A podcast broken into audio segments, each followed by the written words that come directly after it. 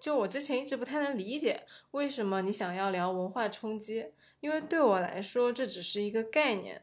今天我聊完，发现你从原来的热血率性的女孩，蜕变成这样的选择顺势而为的成年人，这个过程应该是经历了很多的故事吧。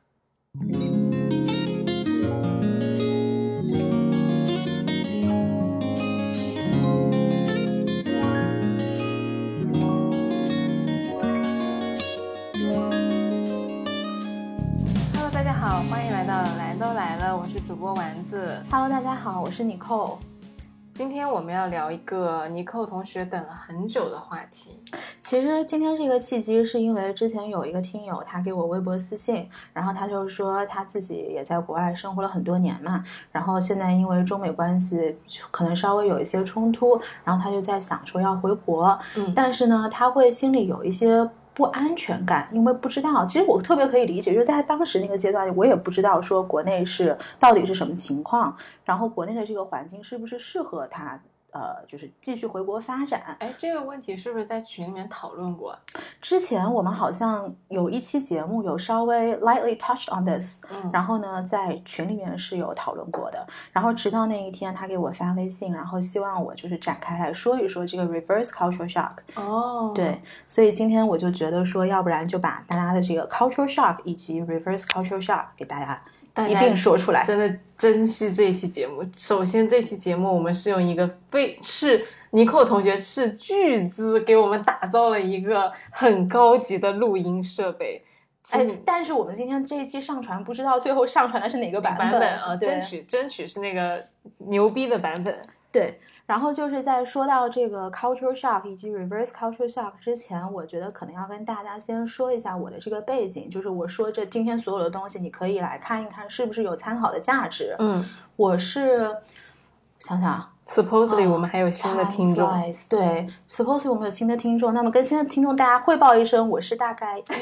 零六年、零七年的时候出国的，嗯然后一六年初回国的，所以我在国外其实在美国经历了本科的阶段，然后研究生两年，工作了两年，所以基本上来说，我觉得对于美国的各种阶段的这个生活，就是除了最后你可能移民了之后，我可能不是特别了解了，但是之前的一些阶段，我其实都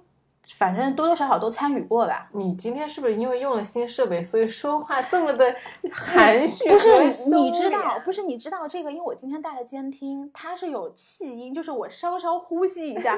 非常非常的清楚，你知道吗？不是，而且我觉得你今天说话就很委婉，就一点都不像平时那个哈哈哈哈哈的你。上上一期的节目，我自己听了那个。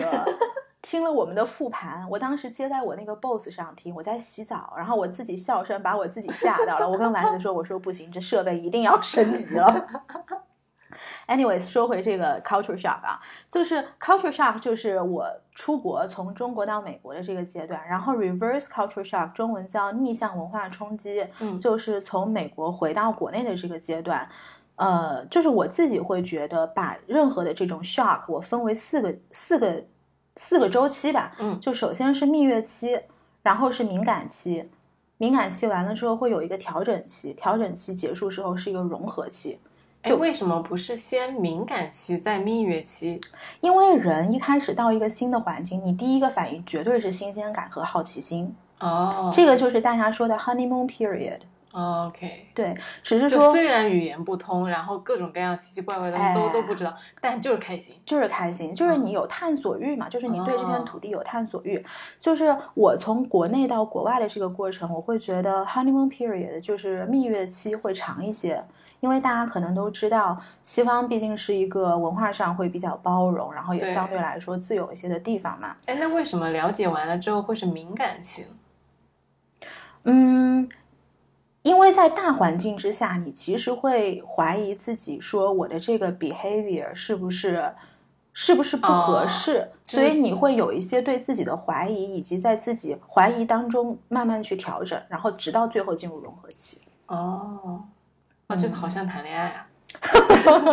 你就是跟这块土地在谈恋爱。嗯，对，对，然后就是到国外的话，honeymoon period 会长一些，敏感期会短一些。这个可能跟我去美国是有关系的，因为我知道有一些在欧洲的小伙伴可能敏感期会稍微长一些，因为毕竟美国它是一个多文化，然后呃移民国家，所以。至少明面上对于各个文化的包容度是比较高的，即便你是 minority，即便你是一个呃 fresh off the boat，美国叫 fresh off the boat，就是因为早年去美国就是你刚刚移民就刚下船的那帮人。哦，对，哇，好生动啊！对他们是有这么这么一个说法的，呃，他明面上对你包容度都会比较高，所以敏感期是比较短的。然后，那么你调整期其实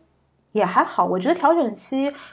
可能会长一些些。是因为你去适应一片新的土地嘛？但是融合期，to be honest，我没有觉得，即便在美国当了待了八年，我最后有融合进去。嗯，所以最后这个期间我是省略掉的。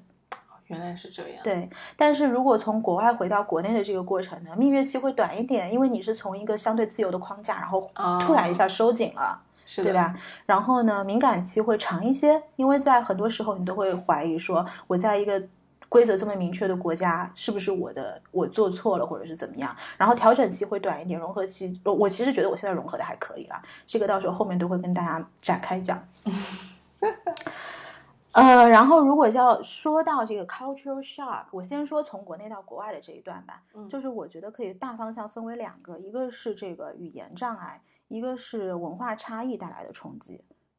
语言障碍我。就我没有出过国上课嘛，但是我以前在上全英文课程的时候，确实就是我又是学法律的，那个法言法语有很多英文的那个法律词汇，真的就是一句话能写五行，嗯，然后教授在那咣咣咣咣咣整一堆，你大概就听懂了其中三个字 law，然后 law，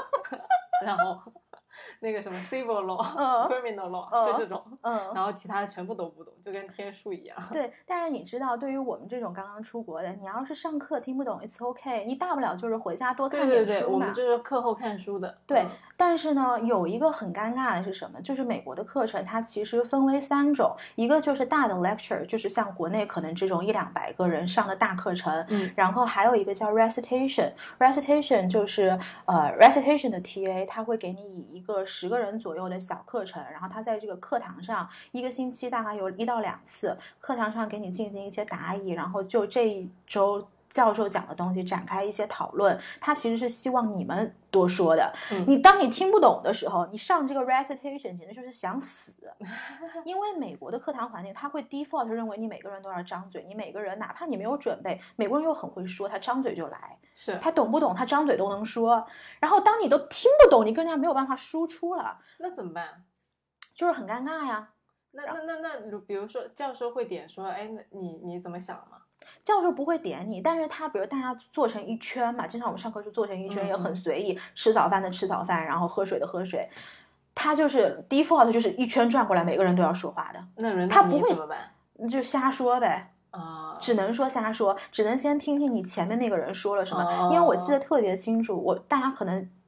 听过我们过往的节目的人知道，我一开始学过 electrical engineering。其实，在 electrical engineering 之前，我还学过一个叫 psychology 心理学，这是我去美国最想学的一个课程。因为我们当时那个学校，它的所有的医学都是非常好的。嗯，我们自己学校哎，那可惜了，你学心理学学多？现我心理学学了，我待会儿会说，大概就一个学期。对，如果我心理学学下去了，今天可能就不是 Steve 说，是你扣说。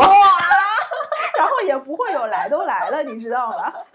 你自己一个人自己个儿单开一个节目，对呀。然后当时我们上那个 Psychology One On One 课上就是没听懂，然后 Recitation 就瞎说，但是最后这个。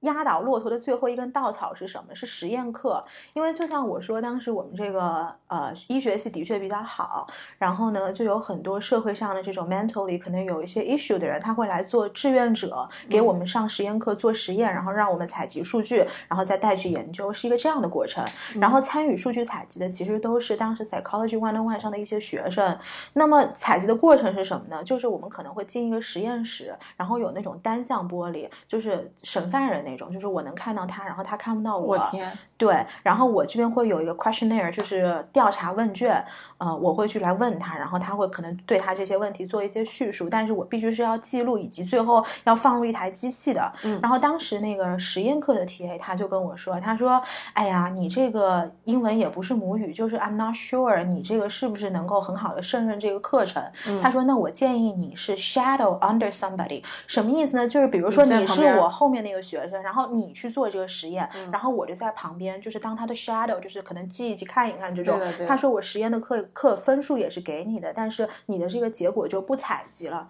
其实当时我刚刚去美国，然后在可能十年前，对于这种校园里面，因为当时没有这么多的国际学生嘛，嗯这个事情也不是特别在意。如果以我现在的思维，他当时给我说这个话，我完全可以去盯 office 告他，就是是这是一定能告通的，因为嗯其实你对我来说是一个 minority 的 discrimination，对吧？对，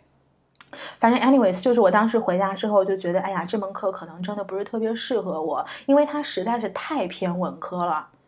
嗯，这个就是当你语言障碍会发生在学术的这个领域的确实事情。确实。然后后面我就发现，四年里面，比如说你所有偏文科的课程，音乐史啊，什么那种，呃，欧洲经济史啊、文学史啊，这个都是要死人的。就是它会有很多专业名词，一个词就很长，而且它可能只会用在法律或者说文学的特特殊的领领域对的，而且关键这些词汇是你以前在上学的时候是没有接触过的，因为不得不说，就像我们后来要说到，就是关于口语上的这个语言障碍，其实我们。当刚刚踏入美国这片领土上的时候，我们一片白纸，所有填充这片白纸的东西都是中国的课本以及课本衍生出来的各种教育。对，对，所以就像说，包括口语上来说，你刚刚去美国可能不会表达的这么地道，呃，即便之前是有听友问我说，比如说你看美剧，呃，合不合适，是不是能够帮助到这个口语的学学习？Of course 是可以的，但是呢，美剧中的一些东西，如果你在没有当下的环境的熏陶的时候，其实你不知道我，呃，用这个话合不合适。然后另外一个笑什么？我就在想到你之前很命的跟我说，我怎么知道看美剧有合不合适？我又没有看过美剧。对呀、我真是不知道。就是有的时候别人问我一些问题，我不知道要如何回答，因为在我小时候出国的时候，我没有想这么多，我就是去 experience 了。嗯，我对就真的是没有想这么多，然后直到做了来都来了，我发现有一些现在的小朋友真的 confuse 非常多。为什么？就是基于现在这个信息爆炸的这个这个这个情况，他会听到很多的噪音，包括媒体他喜欢去报道一些很极端的情况。对，我觉得你的成长真的太快乐了，就是你真的很少有困惑，就你很多东西你是先体验到，对我是你先才发现这个东西是怎么样，然后到最后有先有一个你自己的认知，完了之后你才觉得，哎，好像有一些人跟我不太一样，你是这样的，但其实很多人，包括现在的。呃，小朋友他其实是先知道有很多东西跟他跟他现在不太一样，对，或者说他会先知道这个事情，你将来会碰到各种各样的问题，对，然后他就在那种不确定的情形下，他就等待那个东西的到来。对，他在行走的过程中，他会很害怕那个最坏的情况是不是会 hit on him or her，会不他会不会遇到，这个确实，是吧？嗯直到其实说白了，我到现在都回国了，有一些所谓媒体报道的留学生的各种困境、各种窘境，我现在都没觉得。嗯，而且有些事情就是你自己不觉得，就是同样一件啊事情重要的不是这件事情，而是你是怎么 feel 这件事情的。对，就昨天我们群里面也有讨论，不是一个有有一个妹子说，有一个男生经常找她聊天嘛，然后嗯她又不知道怎么回人家，到最后就是呃，她就问大家建议，结果群里面的群友就是不要理他，嗯，他不是真的喜欢你，然后什么各种各样。当时我听到我就非常的想掀桌，我说嗯什么？你们都在说什么呀？你们第零零八七到底有没有在听？对，然后，所以就是，我就觉得说，同样一件事情，可能你如果是我遭遇，我并不会觉得说那个男生不喜欢我，我会觉得说这是一个我可以去探索的对象，嗯，我就不会不会觉得说我是那个被挑选的人，不会觉得说啊他不喜欢我，我要把他筛掉，就这种。就所以同样一件事情，可能别人觉得哇我好惨啊，但是嗯在你这，你就会觉得说没有那个感觉啊，就是一件很新奇的事情。对，就是你会有探索的欲望，哪怕你最后是受伤了，或者是你觉得说这个事情在你生命中留下了一个不好的影响，那都是事后的事儿。但是你前面一定是有幸福跟快乐的阶段的，我就觉得你这个特别好。就是就是很就是你你不会有我是那么多体验式人生，对对是的，对，所以就是说到这个，大家说回口语怎么练的这个事情，因为之前真的有听友叫我开一期口语怎么练这个课，我不知道要说什么。To be honest，我觉得以前我的口语是怎么出来的？首先，我学英文学的比较早，嗯就是我必须要感谢我有一对非常崇洋媚外的父母。就是我小，因为我妈呢是英语系毕业的，所嗯以小的时候我中文跟英文是一起学的，只嗯不过中文是学校的教育，然后英文是 homeschool 是这样子的。嗯然后呢，我到大学之后，我所有的我在大一、大二、大三，所有的室友全都是讲英文的，就只是他们可能是不同的国籍，比如说 美国人、韩国人，呃，有有也有那种就台湾在美国长大的台湾人，嗯然后在美国长大的香港人，嗯黑人都是我都当过室友。哦，不过我很想跟大家说的一个点就是，尼寇他是就是相当于教育背景会很好嘛，但是你们千万不要说哦，因为尼寇家的教育背景好，他从小就学英文，所以他英文好是理所应当的。嗯我妈不是英语老师，所以我英语不好是正常的，绝对不是这样子的。啊，因为我是就是我从小学就没有，我们那的教育资源特别差，嗯，就是英语老师都不认真教英文，哎，也不能这么说英语老师，就是 教出来的不是英文，就是是他以为的英文。反正我没有体验到小嗯学的英语课程，就他也上，但是上的特别的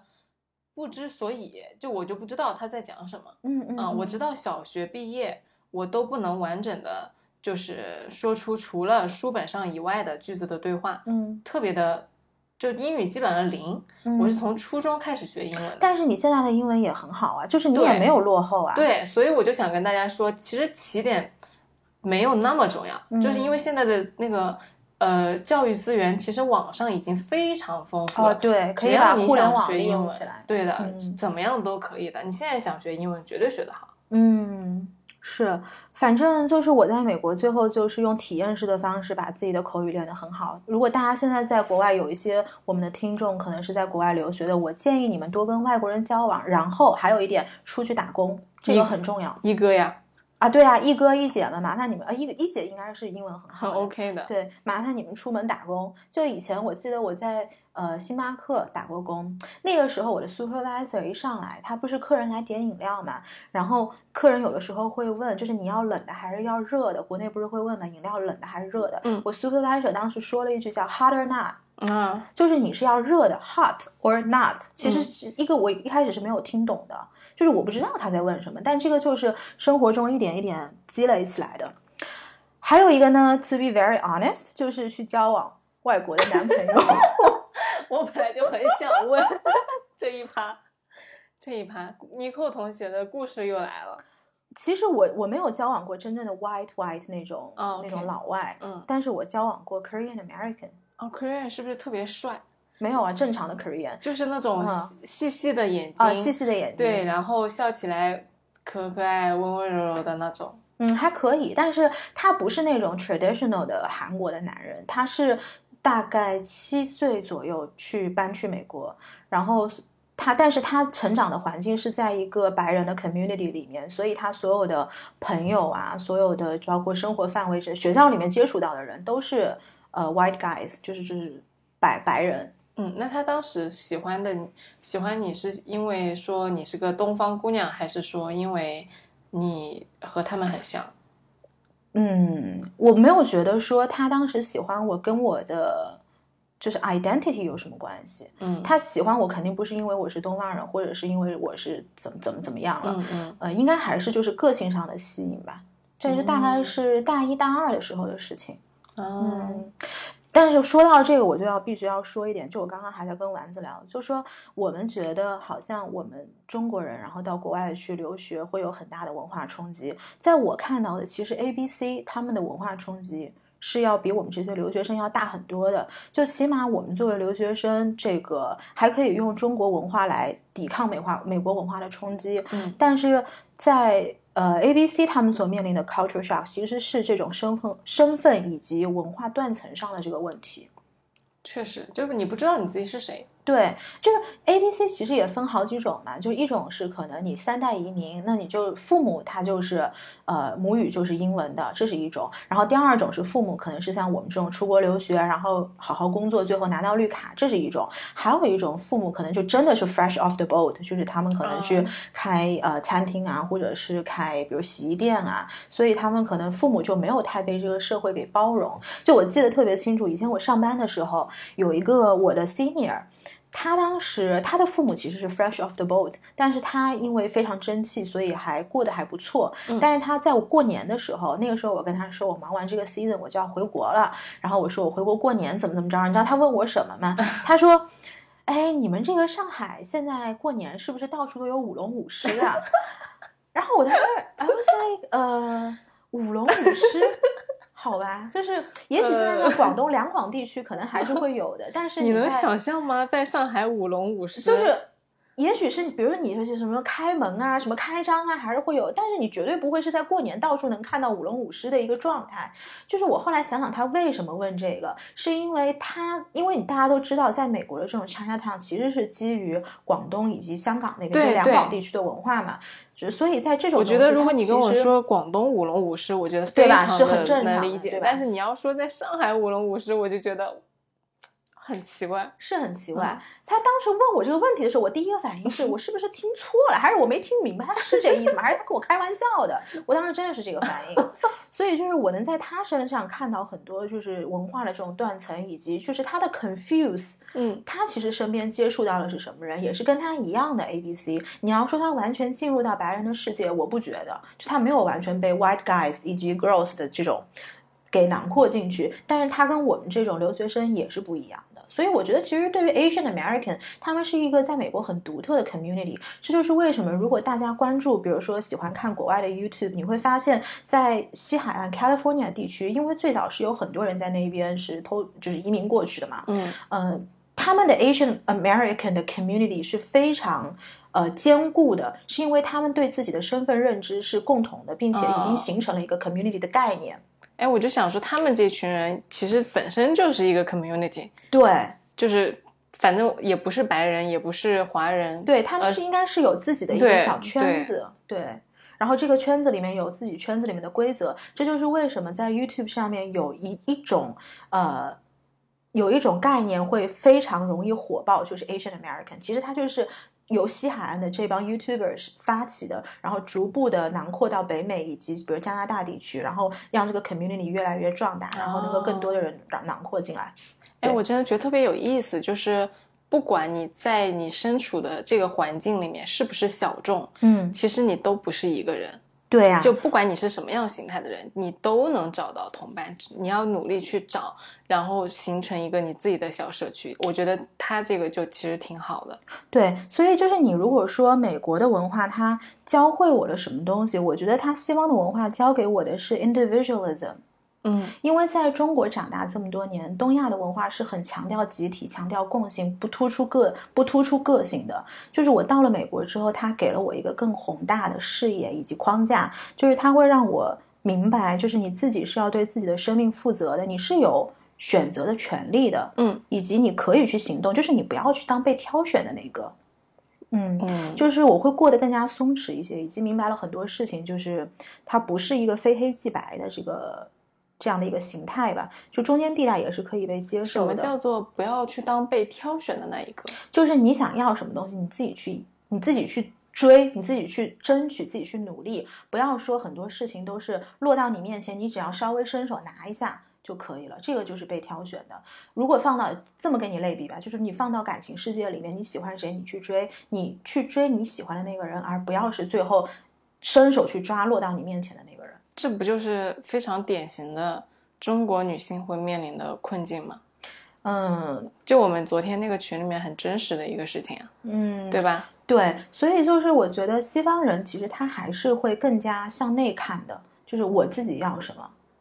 他如果碰到很多事情，他的思维方式是这个东西让我不舒服了，我不会先看这个东西是不是你有问题。我会先，比如我自己不舒服了，然后再去外观是你的问题。我不管你有没有问题，只要我不舒服，只要我不舒服就是你的问题。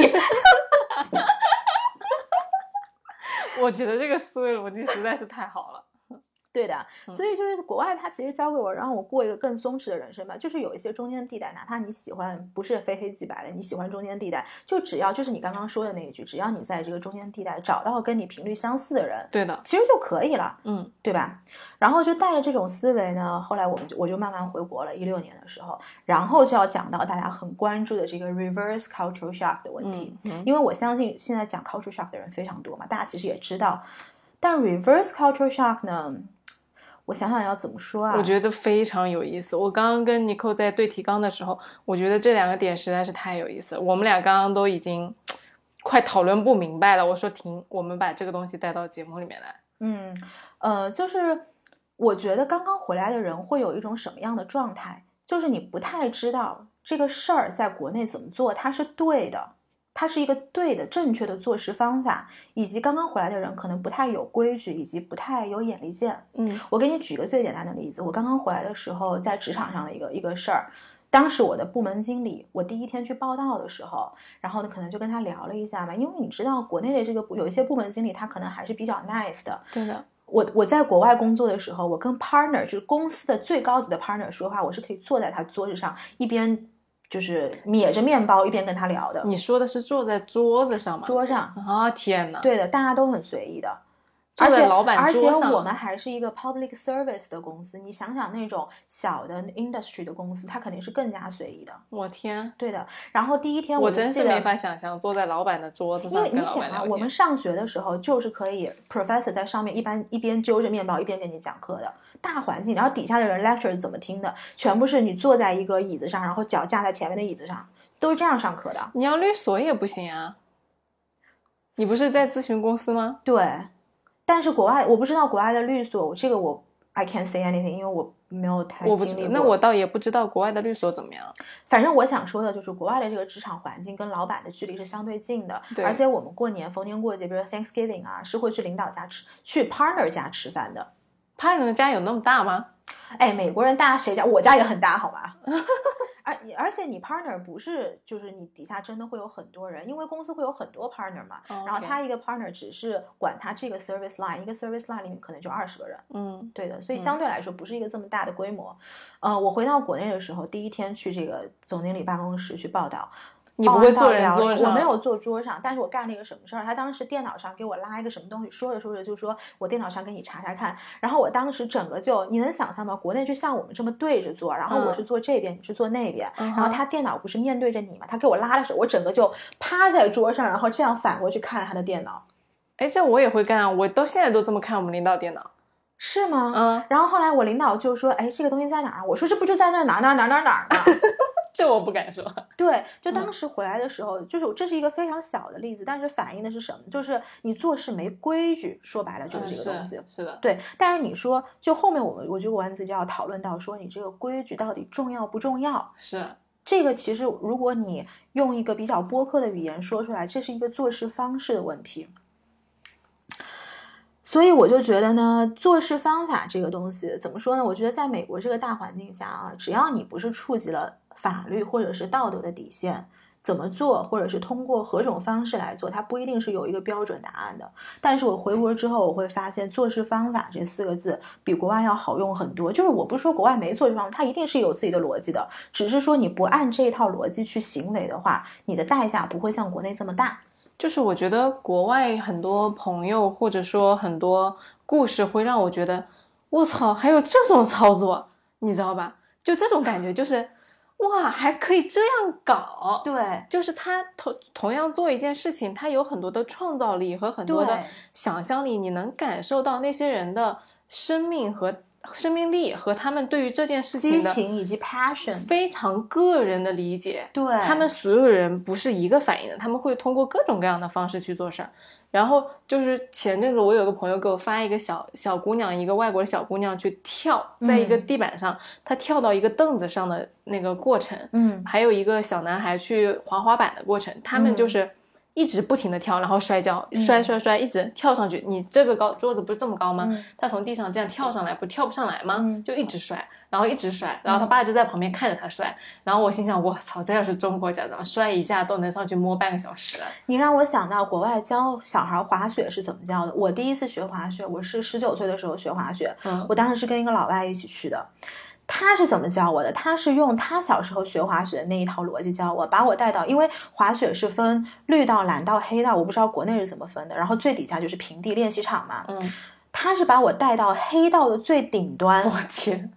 而且他当时带我去的是，如果大家有在美国读书的，我当时去的那个雪场是 Killington，你们自己知道是赛道 滑雪的赛道的顶端，就是它它危危险到什么地步？它周围是没有护栏的，啊，全部是野雪，就是你摔下来就是摔死了。我天啊！因为他自己是非常会滑的，然后我就说你当时怎么想的？他为什么要把我带到这儿？雪？他说他小时候学滑雪的时候，他父母就是把他带到山的顶端，他只要下来了，他就会了。我说，dude，可是你有没有想过，你当时的重心是在那儿，我的重心，我他妈重心已经在我肚子这儿了，就是我摔下来是会摔死的。嗯，然后后来我是怎么下去的呢？是有那种山上有那种急救救援队，然后他他就叫了那个 call 那个叫什么叫什么 em- emergency ambulance，嗯，然后我就坐在像你看过那个圣诞老人，就那个麋鹿拉的那个 雪橇，我是坐那个东西下去的。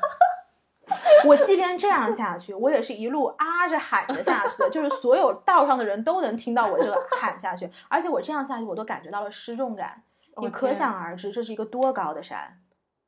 他在你们在上去之前没有沟通过是吧？我就说你今天把我教会，就是我以前我也小时候也不会想这么多，我没有想到这个 dude 会有这一招。嗯，可是你想想，是个外国人，外国人，可是你想想，国内是怎么教滑雪的？你现在所有人都在平地场上，在练习场上给我学。对啊，你你学双，你学单板的，你要是不会，你要是学，我不知道单板教什么，双板你要会学会往前，你要学会刹车，你要学会转弯 S 型赛道会走，你再往上走。对啊，不是的，国外就是你自个儿上好野啊！就是特别野。国国内国外其实也可以报那种就是所谓的练习场，但是因为国外你会滑雪的人多嘛，你知道你朋友圈里面抓一抓，肯定有滑的很好的。哦，对，，所以你不会去花那钱，就国外也比较贵。就是我真的就是觉得国外的小孩子就特别扛，特别耐抗造对，嗯，特别耐造，就是呃小朋友在那摔过来摔过去，大人完全就在旁边就在那看着他摔，是的，就是嗯大家没有这么、金贵，没有这么的诚惶诚恐养这个小孩儿。所以就是我就会觉得外国人很多的操作就是很个人。我我我我我不会觉得说所有的人都要做同样一件事情，对，但是嗯你说我滑雪学会学，我学的可快了，嗯，但可能你比那个平地场上一直练习的，他搞不好最后都不敢上去。那肯定啊，对啊，因为你接触到了最高的，其实下来就还好嘛。反正就是回到你刚刚说的那个，你觉得国内它其实做事是有一套自己的逻辑，对的，有标准，有标准的，嗯对吧？所以我觉得国内的这个文化，它其实教给我最多的四个字叫做顺势而为。确实。嗯，来解释一下你这个生活哲学。可能也是因为就是我回国之后进了一个就是规则还比较多的企业，因为大企业嘛，你相对来说，呃，你自己发挥的空间就会比较小一点对，嗯然后是也不太会允许你有创造力的东西。其实坦白讲，我刚刚回来的时候，我是体会不到这个这个四个字的。我觉得顺势而为是我特别看不上的一种东西，就是没个性啊，就感觉就很中庸，就很中庸啊，就没嗯个性啊。我当时就觉得就是感觉是在观察周围的环境，然后伺机做出一种选择。对，我觉得当时只有是我就是我这种 slogan 才是最酷的，我他妈还来顺应你，我当时就这种这种想嗯，法。对对对，年轻人都这样。对，可是过了几年之后，我会发现呢，如果在中国这个大环境底下，你是要想要取得世世俗意义的成功以及顺遂，那么顺势而为其实是最省力的。对，就是我是整个思维模式就倒过来了，我不会觉得说我要跟这个大环境做抵抗，你我是反过来利用这个大环境。你有这套规则，那我就顺应这套规则不就行了吗？我走到我要的东西不就行了吗？反正我要的是一个结果。对，中间你这个顺势而为只是一个方式，就是我觉得是 give up 了很多我自己性格里面的性格里面的血性的部分，对血嗯性的部分，还有莽撞的部分莽撞的部分，嗯对，没错，就是因为你永远不可能 expect 这个社会会来屈就你，永远是哇我觉得你这个社会的。就你的变化很大哎。就我能感，虽然我认识你的时候已经很晚了，但是嗯我能感觉得出来你原来是个什么样子的，就是生活状态率性的女孩子。对，嗯然后你活到现在这个样子，其实活明白了，活通透了，嗯应该还是经历了挺多困惑的瞬间的吧？我觉得，因因为你就会，我觉得你会面临到很多，就是我操，为什么不能这样的？冲击的状态，对的，对，的，对的。而且就是我嗯之前不太能理解，说你为什么很想讲这个题目，就是这个文化冲击到底有什么？因为对于我来说，我是知道有这个概念，但是它我对我来说没感觉。嗯，但我讲聊到现在，我突然能感觉得到说，为什么你一直很想聊这个问题？因为它一定是一个给你带来过很多不一样的体验和很多很深的印象的事情。嗯，对，呃，我会回想我这四年或者是过去的这些年的日子，我没有觉得说会给我带来很多困，就是是 confuse，但这种 confuse 不一定是一种 negative 的东西，不一定是说我可能伤心、难过，然后懊恼，不是这种，我不会用这种词汇，我只会嗯。用 confuse，、这是一个非常中性的东西。我明白，对，但是我必须要在这个地方，就是我要感谢我的父母，因为嗯我爸爸是一个，呃，怎么说，他非常熟悉中国的这一套操作方式的。我爸爸最早就跟我说，就是你刚刚跟我说的那句话，说中国是一个人治社会，嗯它可能不是一个法治社会。你在很多地方，哎呀，这句话能说吗？它比起法治社会，更是一个人治社会。呃，你可以说中国古代是一个人治社会。对，然后只是说古代的这一套慢慢传承到现在，然后会有一些这种呃残留在里面，呃，所以在这个概念，我在很小很小的时候就是知道的，只是说我愿不愿意去屈就我做这些事情。当在我想明白这个瞬间，就是我去顺势而为的这个瞬间的时候，这一套东西上手我是非常快的。有什么就是特别的事情吗？就是在你呃原来不愿意屈就，只想做你自己，然后到现在顺势而为期间有过什么就是你转变的那个啊这个 moment 有吗？比如说跟领导的关系，哦，嗯就像以前我会觉得说，虽然我讲在国外跟领导其实类似于是一种朋友的关系，但是你到了国内之后，你发现你跟领导这种关系无法延续，你跟领导仿佛是在一个对立的状态。那么我现在转变的顺势而为的思维是什么？我主动去跟领导示好，跟他当朋友，让他把我拉进他的圈子，就是放低自己，逐步放低自己。我觉得这个很重要，你说这个嗯。很重要，尤其是对于我们有一些年轻的朋友来说，嗯经常就会把领导当成假想敌，对，哎，就仿佛领导让我加班就是看我不顺眼，对，嗯，而且我以前也有这种想法，但是就是你说，我觉得你说的特别对，就是当当其实你们本来就在一个 team 里面，你们就是在完成一件事情，只是你的领导比你更上心，更想完成这件事情。嗯。嗯我跟过去几年有还有一个差别，就是我现在更加是一个结果导向的人。以前我是一个 very self-centered，就是我觉得我的就是我自己的个性是最重要的，我保存我自己所有的东西，不管是像你喜欢的那种少年感啊，或者是我喜欢的这些什么热血东西是最重要的。可是现在我觉得这个东西不重要。为什么呢？你记不记得我们在 re 稿的时候，你说了一个大环境下面一个小 bubble？、嗯我觉得这是一个非常好的形容。我会觉得我可以把我所有的热血、所有的少年感放在我的小 bubble 以及我周围朋友圈子里面就好。但是，一旦出了这个圈子，所有东西我可以顺应大家做任何事情，就是因为你们这些人从来没有进过我的这个小圈圈里面。就相当于你你的工作，你身边的那些除了你私密圈之外的人都你都不 care。就说白了，就你 exactly 你不在意这些人到底是拿什么眼光来看，或者说呃这个过程是怎么样的，你无所谓。对你的真心和你的感情只就留在一个个小圈圈里很很小的圈子里面。对的，这是我现在的一个做事方式吧。因为我还是那句话，就是你不可能 expect 社会去屈就你的，你永远是顺应社会的。那么你不可能说我不喜欢这个社会，我就逃避，我永远逃避。当然了，of course，你也可以选择做自己，就是还是回到大家说，你这一辈子你想你的个人选择是什么，你要做什么。如果你是这一辈子就想做自己，你想保留你本呃初心，你的初心以及你性格里面最纯真、最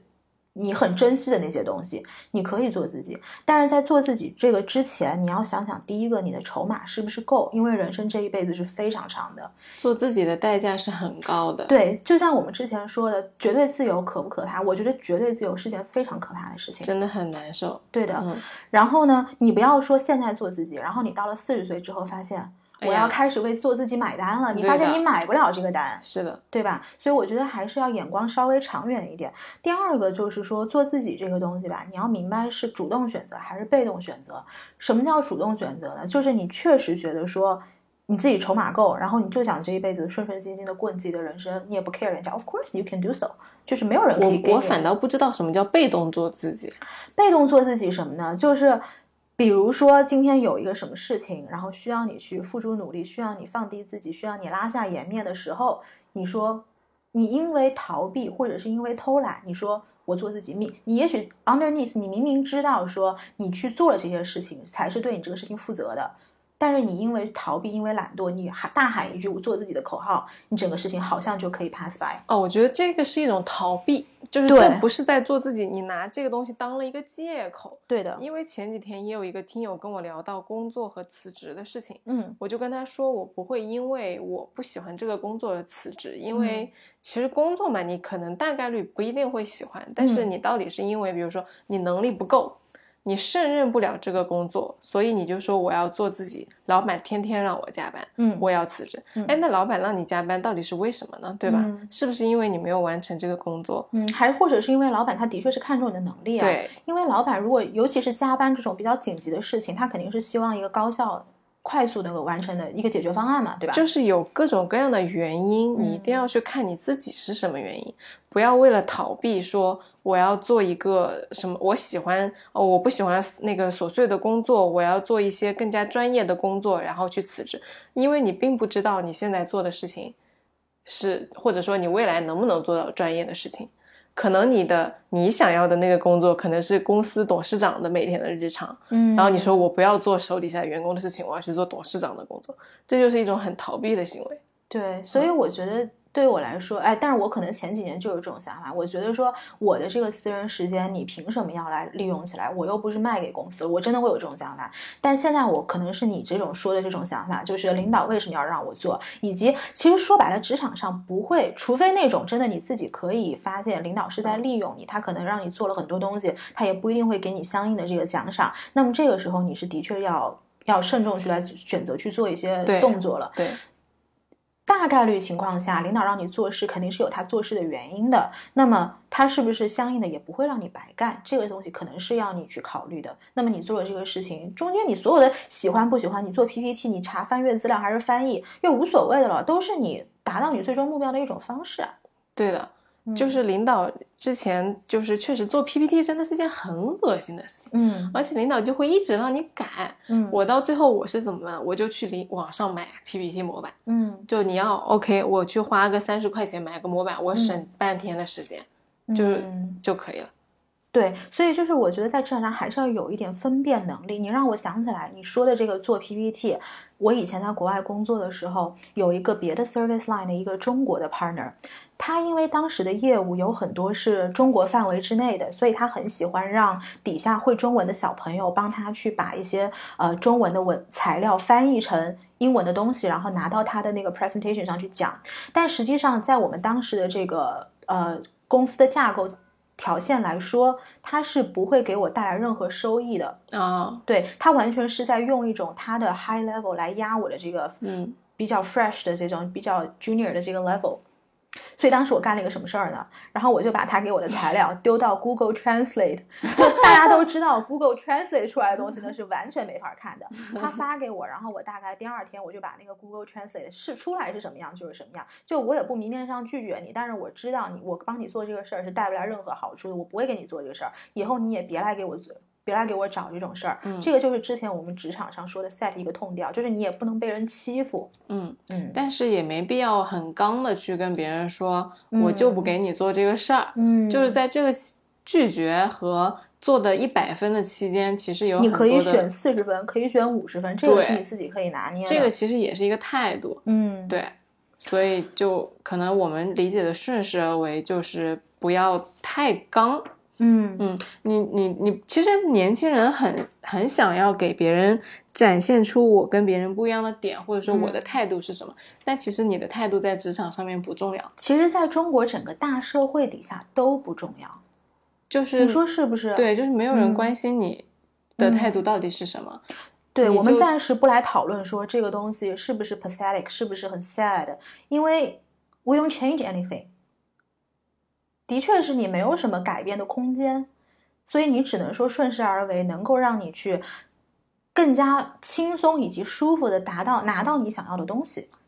嗯，我觉得这个也确实并不是一件很悲哀的事情啊，因为就像我们刚刚说的，大环境是大环境，你可以建立自己的小环境嘛，你可以有十个、二十个、三十个很在乎你，你也很在乎的朋友，你给他们去就是你的态度就对行了。你把你最 pure 的一块留给你身边的人不就好了吗？对呀、对呀、然后其他人是怎么想？他们真就职场上真的是你不需要去跟领导说你是怎么想的，你只需要把领导想要的东西交给他就行了。嗯，因为我职场就是一场交易，你给领导领导要的东西，领导给你你想要的东西对的，对你们是一个 team，对就是这个思维模式。其实我真的觉得我这几年是思维模式的转变，不是具体落实到什么事儿，但是你整个思维模式一旦转过来了，底下的事就迎刃而解了。你太聪明了，嗯嗯谢谢啊。反正我就会觉得说，国内的一些这种叫规则的东西，它是像一个框架一样在跟我指路，然后让我达到很多目标就更加轻松一些。然后，如果要说到，因为我们刚刚讲的比较沉重嘛，如果要说到一些比较表面上的这种 reverse culture shock，前两天我下班的时候就在我们公司附近，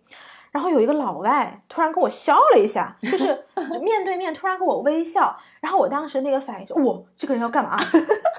然后后来这这一这一句结束之后，我后来又想，哇，I'm so Chinese。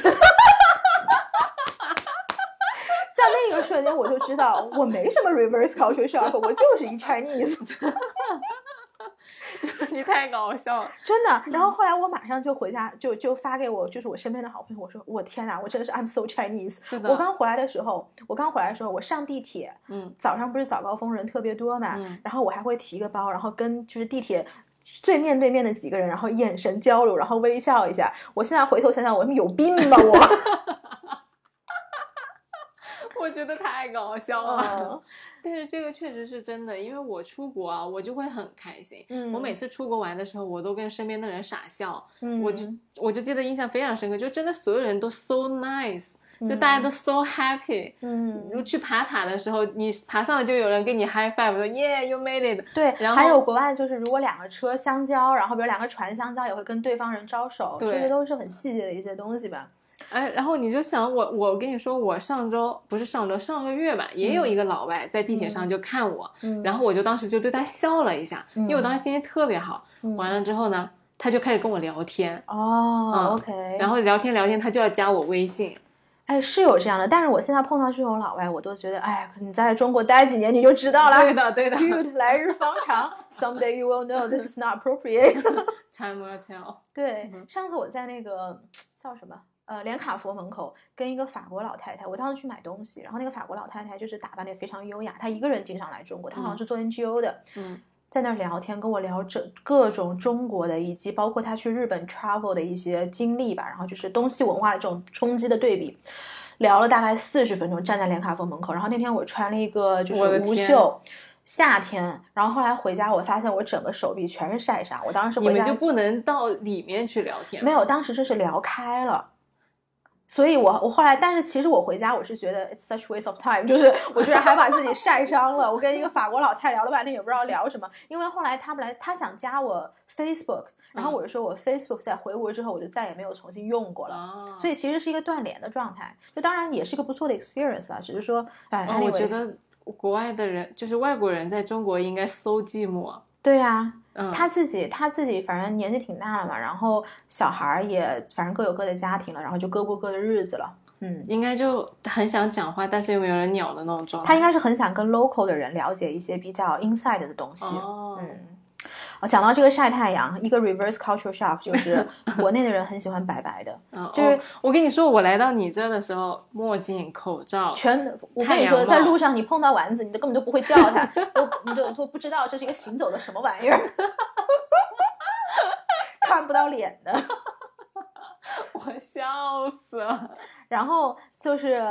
我以前在国外，其实有两年的暑 summer 都是晒那种古铜妆，我照过灯，然后也用过那种 graduate tanning，就是你晚上如果涂上去，第二天慢慢上逐步上色的那种。嗯但是我后来发现，不是每个人的五官都适合这种古铜妆的。嗯，就是它其实，首先你气质要洋气。我不得不说，我在中国长大，并没有很洋气的气质，没有那种欧美气质。对，哪怕你 A B C，可能你五官不立体，它其实也是很适合这种东西的。反正，anyways，这个就是 one of the reverse culture shock。然后还有就是生活上的，比如说 YouTube、Instagram，像 Twitter 这种上起来很麻烦。那这个 everybody knows。就以前我是一个 YouTube 的一个，哎呀，我跟你说，这个东西很，这个你光带一句，真的没有描述到痛苦。痛苦的是什么？什么？就是你在做研究的时候，你查不到外面的资料。你想去了解各个国家这一个业务或者说一个法律法规规定的时候，你查不到那些资料，就很难受。嗯、对，就是嗯国内的这个墙，的确是还是挺麻烦的一个事儿啊。对了，就我完全是从一个娱乐的角度上来说，对我记得当时呃前去年我跟我妈妈去巴厘岛，然后我们俩也没什么没什么目的，然后就在那个酒店旁边，然后就就住着，然后就这样子。有一个下午，我真的就在那个无边泳池旁边，我点了几杯酒，然后就看 YouTube 看了一个下午。就是你知道，这个对我来说，我看的不是视频，我看的是自由，你知道吗？就是猛吸，一到国外就猛吸。对，真的就是这样。呃，还有一个，我最后再讲一个吧，然后你就可以说，因为我们最后其实有一个关于九州文化的这个点，还是想跟大很想家说说。对，然后在这之前，我还是想讲一个，就是社会包容度没有这么高吧。就前几年大家可能知道，我跟那个 All China 的 Ashley 在吃饭，然后他当时讲了一句话，我就觉得特别的在我的点上。他说，只有一群的人知道你在跟 All China 啊、o k 反正这是我们之后可能会来上节目的嘉宾了。然后他就说，他说 I'm very tired of explaining myself。他说我现在也很，他就说我现在非常疲惫来解释我自己的一个状态。对，然后我其实这两年也这也是一个 reverse culture shock，就是当你遇到一些可能跟你背景不是这么相似的人，他跟你去解释一些东西的时候，我现在会以一个第三人的视角来看他，就是会觉得他发出全是白噪音，然后讲完了我就嗯点点头微笑一下，然后就走就可以了。社会你寇姐，对，就嗯，然后讲完我就走了。这个画面感实在太可爱了。以前我是会去跟他争论、会反驳的，但是后来哦我会明白，人生轨迹跟背景不一样，你永远说不通。嗯，不是每个人都值得你费这个口舌的。确实就是假、呃面带微笑，嗯。嗯前阵子有一个人跟我催婚，说啊，你看那个谁谁谁领证啦，你要不要去领证？我然后我因为就很烦嘛，就是跟谁领证啊？路上捡一个吗？就是我这种怼他，我都不想去怼他，哦我就默默的只想把这个聊天结束掉。我说，嗯，算命的说我已晚婚，嗯，然后结果他还给我来一句说，啊，你你你你已经是晚婚了，你还想怎么样晚啊？然后我当时，这种人你跟他聊天，你就会觉得 we are not on the same page，对对然后就这本书合上就可以了，对，对吧？但是就也没有办，没必要去争论，就嗯嗯，这么愉快的结束一个对话就好了。嗯，对。然后最后一个点就是我们刚刚讲到的关于这个职场上，然后其中就是一个分支叫做酒桌酒桌文化，讲这个舌头都不顺了。嗯，酒桌文化。嗯，我自己其实对于酒桌文化是没有这么大的抵触啦，这也是我刚刚在跟丸子蕊稿的时候，我们意见稍微会有一些相左的地方。嗯呃，我觉得酒桌文化不是一个让我很反感的，是因为我觉得它是一种怎么说，你达到某种目的的目的的捷径，甚至是不是一般的手段，是嗯捷径。是的，嗯，因为你想嘛，酒桌文化，当我们谈很多事情的时候，呃，对方如果愿意跟你上桌，大概率表明这个事情是有的谈的。只要你们酒桌上不要出太大的问题，其实都差不多。是，嗯，但是我就觉得这个事情很恶心啊！就是为什么我一定要通过跟你喝酒才能达成这件事情？我如果能力也够，资质也够，我去投标，我去就是争取项目，难道不能直接过吗？为什么一定要喝那顿酒呢？这个就是说到我们刚刚讲的，中国是个人治社会啊。我们在做事之前，中国很多时候你在做事之前，我们要先当 quote on quote 的朋友，是不是真朋友不知道，至少明面上是朋友。就是酒桌朋友呗。就酒桌朋友，对呀、你能说这种文化，你也不能说他，我没有觉得说这种文化本身是我不是说个认可的态度，但是我没有抵触的态度，它就是个捷径。然后你刚刚说是因为我没有喝到那种，对，我觉得你你你你觉得它是捷径，我觉得是捷径没问题。我当时我刚开始觉得说你不抵触它，是因为你不是受害者，嗯因为一个是你没喝到过吐，没喝到过倒倒在马路边上打车也打不到，因为我有那种朋友，那种嗯干投行的，就是真的是倒在路边，然后另外一个人去打车，然后司机都不肯载他们，连打三辆都不肯载。嗯，那你问问你这个做投行的朋友，他今天是情愿喝了这顿酒，还是没喝这顿酒？一定是他情愿喝了这顿酒。如果他今天没有这顿喝酒的机会，我觉得不是的，我觉得是我情愿没有这样的行规，我认认真真做事，我不要这么恶心，也不要这么卑微。我要这就是我说的顺势而为，他就是有这个行规，那你就顺着他，你把这个利用起来，把它变成你的捷径，不就行了吗？我我能够理解你的点，就是你觉得这个东西其实对于呃对呃怎么说抵触这种文化的人是不公平的，因为你刚刚举到一个例子说，如果说一个女演员要去对啊，被导演潜规则的话，那对于不愿意潜规则的人，他就是不不公平是不是非常不公平？他的确是不公平，但是这个世界绝对不，它就不是一个绝对公平的地方。我跟你说，我觉得这个世界往往就是笑贫不笑娼，就是只要你愿意放下你的自尊和你的骄傲，你只要愿意去那个泥巴地里面去滚，嗯你就可以成功。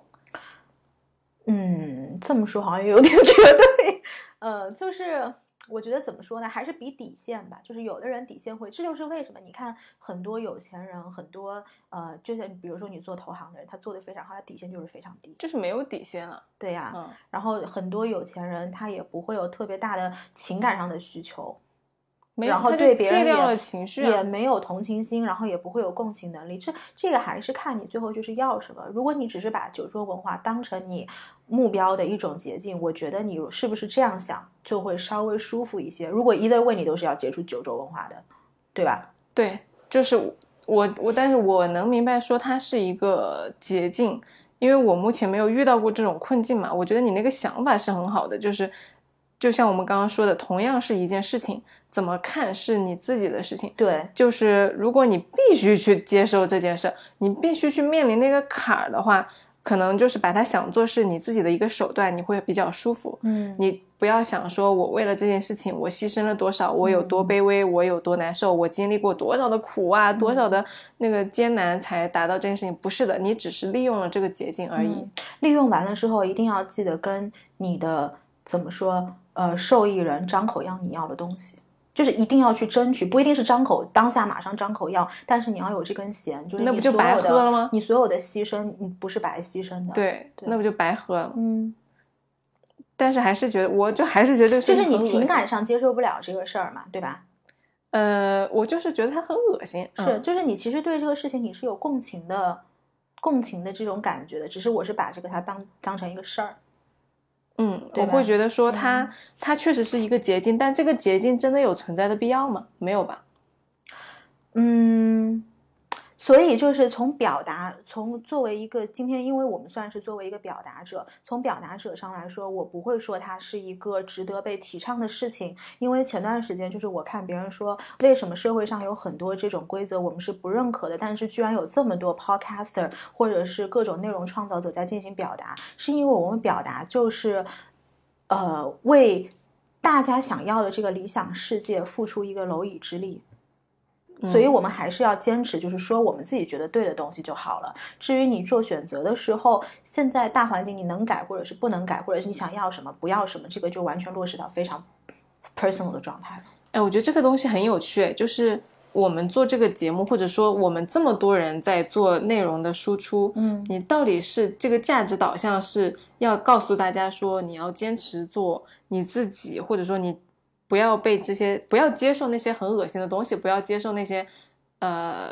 不好的东西，因为我们每一个人都在构造我们自己想要的那个世界嘛环。境，嗯、对，但是如果你，所以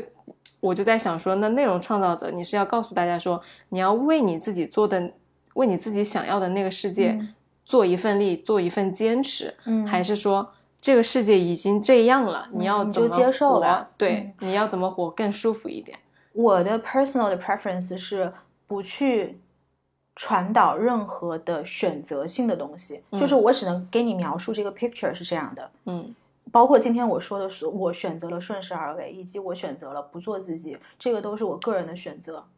对吧？我都是落到非常 personal 的状态，因为你不可能说你教大家去逆风而上，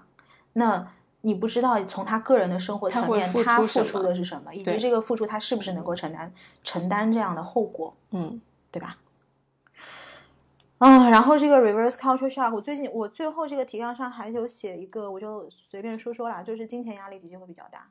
金钱压力比较大，然后包括社会保障啊、保险制度啊、养老看病、教教育费用是比较高的。这个确实，对，这个就是 everybody knows，我觉得我也不展开讲了。嗯嗯，所以就是今天我的内容差不多就是到这边了。我们很想听关于大家的对我们今天讨论内容的。就是有什么看想法？对，因为或者是我觉得我们的内容还是涉及到一些挺有争议的话题的。对，尤其是这个酒桌文化，我很想听一下大家到底是怎么看的。对，希希望你们能来给来给我们留言。除了人身攻击以外的东西，我都能接受。对，然后的话，就是我特别想跟现在还在国外读书的小朋友说，我知道可能在你们现在的人生状态里面，呃，面临着。中国跟国外的关系的紧张，以及你们是不是要选择回国的这样的一个状况，我的建议是 be brave，就是 worst case scenario。我当时是回来的时候是什么样的心态呢？就是我觉得最差最差的情况，我回国回国，我觉得真不喜欢这个地方，你再回去就是了。嗯，只是说可能这个事情说起来没有这么简单，但它绝对不是一锤定音的事情，所以就是不要把这个事情看得太重。嗯嗯，还是我还是会觉得体验感的人生最后会收获不一样的东西啦，挺棒的。好的，那我们今天差不多就到这边了。好，欢迎大家在小宇宙、喜马拉雅、网易云音乐 Podcast 上面收听我们的节目，并且给我们留言，我们每周一更。嗯，好的，拜拜，拜拜。